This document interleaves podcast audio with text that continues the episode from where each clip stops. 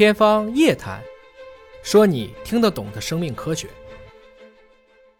天方夜谭，说你听得懂的生命科学。各位好，我是向飞，为您请到的是华大集团的 CEO 尹烨老师。尹老师好，向飞同学好。这个新春佳节刚刚过去，没有多长时间，又值冬奥盛会，很多人欢庆的时候呢，愿意小酌两杯。对，但是今天呢，我们的大标题就是不要喝酒，不要喝酒，不要喝酒。重要的事情说三遍。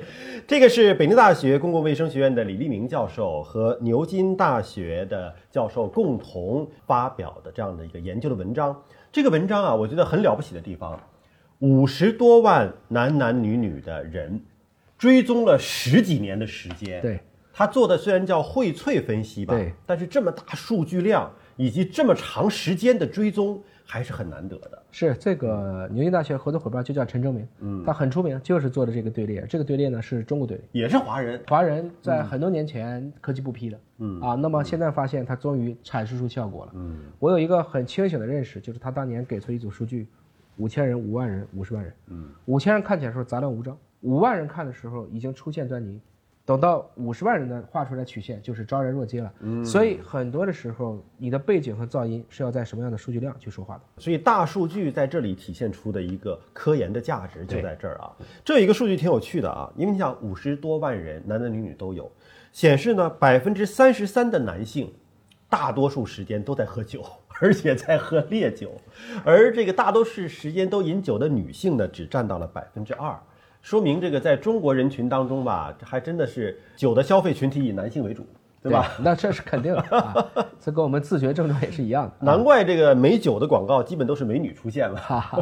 是。那您怎么评价他这个不要喝酒的这个建议呢？什么叫荟萃分析嘛？嗯，meta analysis，元宇宙，meta 就把这些东西拿来一起杂糅一下，根据不同的基因型再分析几个表现。他分析了脑卒中，就中风，脑出血，要不堵了，要不破了，然后心梗，大概就这几个情况。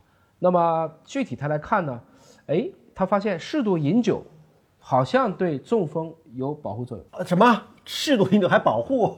结论是这样，嗯但是括号，这是不是因果性？嗯，就搞不清楚为什么是这样，这个不知道。它只是个关联，是一个非因果性的。但是随着酒精消耗剧烈的增加呢，因为它的血压和中风的风险还是在增加的，嗯，血压也会增加。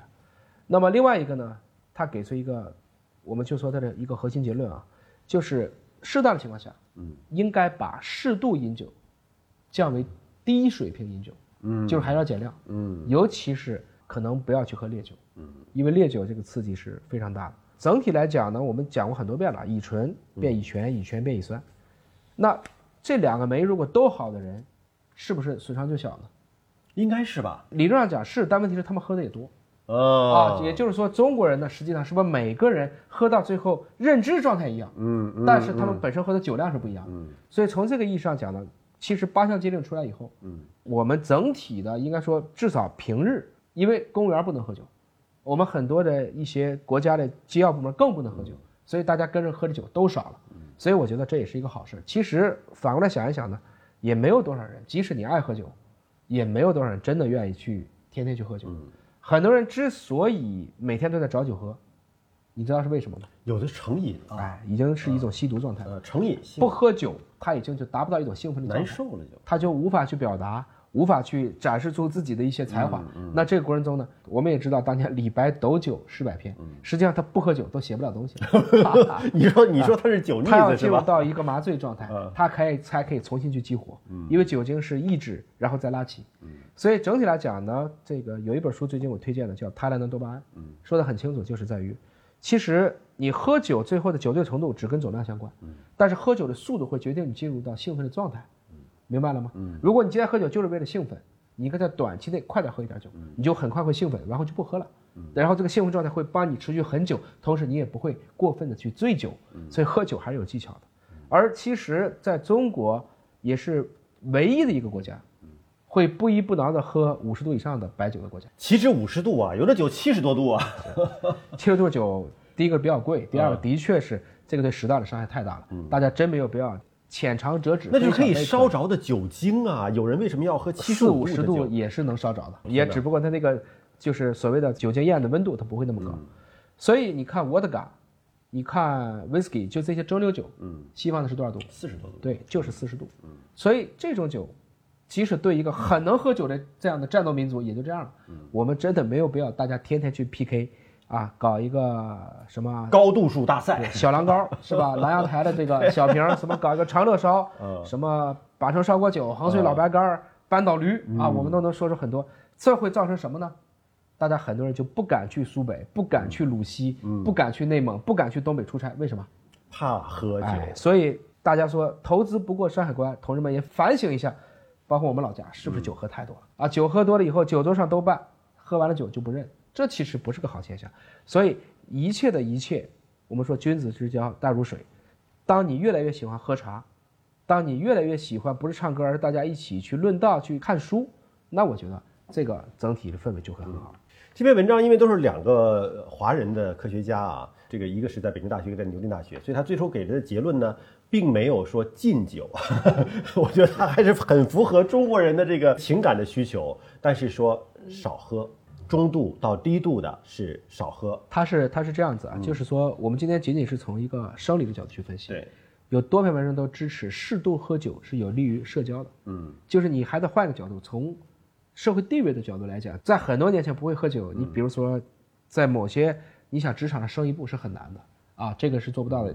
就像我在前几年不也得喝吗？嗯，催回款呐，拉销售啊，咱不都都是这么出来的吗？但是慢慢的，我发现这几年大家逐渐逐渐的都开始接受了一个，因为整体社会收入水平也高了，大家也不愿意去这种瞎喝酒，乱喝酒。所以从这个程度上讲呢，有的时候想一想这个。喝酒更多的是作为一种社交的工具，而不是仅仅为了我们以前去做一些麻痹啊或者御寒呐啊，甚至是为了去抗疫啊、抵抗瘟疫啊，喝点酒没有这个要素了。但是它的确能够去拉近一部分的距离。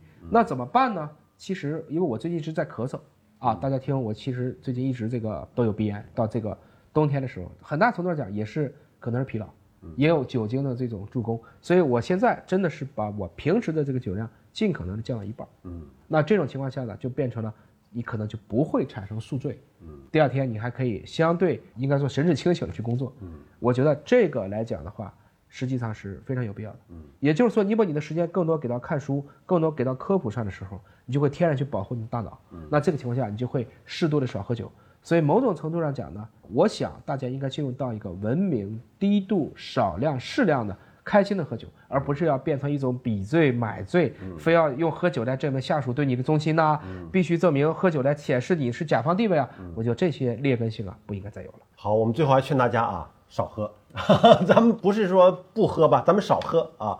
好，感谢您关注今天节目，下个节目时间我们再会。